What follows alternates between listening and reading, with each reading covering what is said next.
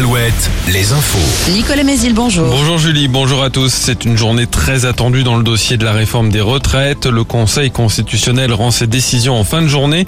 Il doit statuer sur le contenu de la loi, mais aussi sur la forme, notamment le recours à divers articles de la Constitution pour euh, limiter la durée des débats parlementaires. Enfin, les sages se prononceront également sur un potentiel recours au référendum d'initiative partagée. De nouvelles manifestations sont annoncées ce vendredi à 17h30 à Cholet, à 18h à La Roche-sur-Yon et à Chaland. Hier, les cortèges étaient moins fournis que les précédentes journées de mobilisation. 380 000 manifestants selon le ministère de l'Intérieur, plus d'un million selon l'intersyndicale. Les trois quarts des nappes phréatiques du pays sont à des niveaux trop bas, alerte le BRGM, le Bureau de recherche géologique et minière. En Vendée, elles ont bénéficié des pluies abondantes du mois de mars et ont retrouvé un niveau proche de la normale, ce qui n'est pas le cas sur l'est du Maine-et-Loire où le risque de sécheresse estivale reste très fort, tout comme dans le sud de la Vendée car la pluie doit encore tomber cet été pour éviter des situations de tension.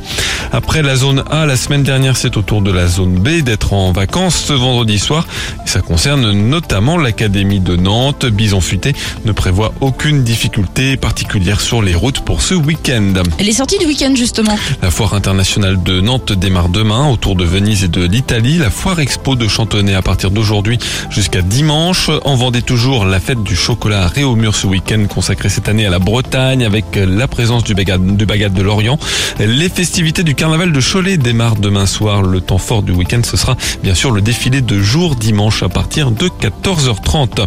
Dans l'actu sportive, le foot, Nice, dernier représentant français dans une compétition européenne et le FC Ball se sont quittés dos à dos hier de partout en quart de finale allée de la Ligue Europa Conférence. La 31e journée de Ligue 1 démarre ce soir avec la rencontre Toulouse-Lyon. Ce sera dimanche pour Nantes et pour Angers. En national, Cholet accueille Saint-Brieuc ce soir. En basket, deux rendez-vous aujourd'hui. En Pro B, Angers peut faire un grand pas vers le maintien. Ce soir, en gagnant à domicile contre la Lanterne Rouge Saint-Vallier. En national, une challenge joue également à domicile contre Feur. Une victoire est impérative pour garder un espoir de jouer les playoffs. Euh, Hier soir, dans l'élite, Cholet a battu Roanne de 7 points. Enfin, la météo, une perturbation nous apporte de la pluie ce matin. À l'arrière, on retrouvera un ciel chargé avec peu d'éclaircies, quelques averses, les maxi 13 à 15 degrés. Très bonne matinée à tous.